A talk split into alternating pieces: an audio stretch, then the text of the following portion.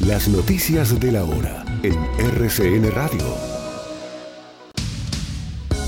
Sigue la tormenta política y deportiva en el país tras la pérdida de la sede para los Juegos Panamericanos 2027 en la ciudad de Barranquilla. Los órganos de control le pusieron la lupa al escándalo. La Contraloría advirtió sobre un posible detrimento patrimonial de alrededor de 2 millones de dólares si no se recobra la sede de las justas. Entre tanto, Panam Sports anunció una asamblea extraordinaria para el mes de febrero con el fin de definir si se devuelve o no la sede de los Juegos Panamericanos 2027 a la ciudad de Barranquilla. La ministra del Deporte, María Isabel Urrutia, reveló que en su momento el gobierno pensó que los juegos costaban eh, mucho y que esos recursos era mejor invertirlos en temas como la paz. La FM de RCN Radio conoció que en 2022 el gobierno del entonces presidente Iván Duque le dejó preparado a la nueva administración un anteproyecto con recursos estudiados para 2023 por 84 mil millones de pesos que abarcaban los Juegos Panamericanos y otras justas deportivas. El exministro del Deporte, Ernesto Lucena, afirmó que los Juegos Panamericanos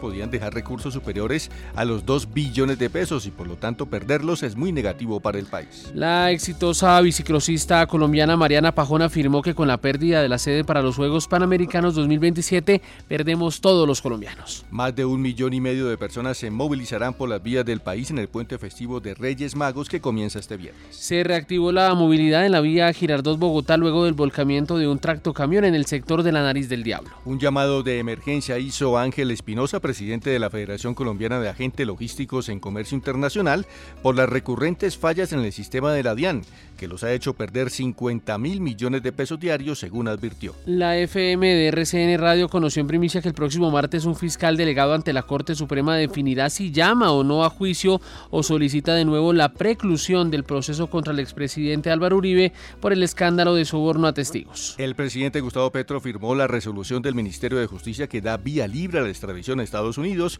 de Sebastián Meneses Toro, alias Cachorro, hijo del extraditado narcotraficante alias Don Mario.